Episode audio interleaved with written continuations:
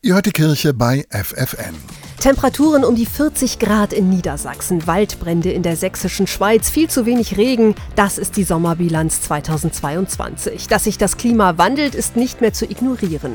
Auch in der Kirche werden die Stimmen lauter, die mehr Klimaschutz fordern. Dazu gehört auch der Umweltbischof der Deutschen Bischofskonferenz, Rolf Lohmann. Die Wissenschaft warnt uns schon lange vor den Folgen menschengemachter klimatischer Veränderungen. Auch in Deutschland haben wir zum Beispiel mit Hitze und Dürre zu kämpfen gehabt. Denken wir mal an die letzten Jahre. Jahre. Die unfassbare Katastrophe des Starkregens und der Überschwemmungen sind ein weiterer Ausdruck davon. Ihr erinnert euch, im vergangenen Jahr sind dabei in Nordrhein-Westfalen und Rheinland-Pfalz über 180 Menschen gestorben. In Sachen Klimaschutz passiert viel zu wenig und viel zu langsam, übrigens auch in der Kirche selbst. Das beklagt auch Edith Wittenbrink. Sie engagiert sich für Christians for Future. Konkrete Forderungen wären eben, was eben das eigene Anstreben von Klimaneutralität angeht, sich den Bistümern anzuschließen, die eben schon 2030 klimaneutral sein wollen. Und das ist einfach das Problem bei dem Thema, dass die Zeit davon läuft, dass die nächsten sieben bis zehn Jahre entscheidend sind. Deshalb kann die Kirche auch nicht weiter zögern und warten. Ob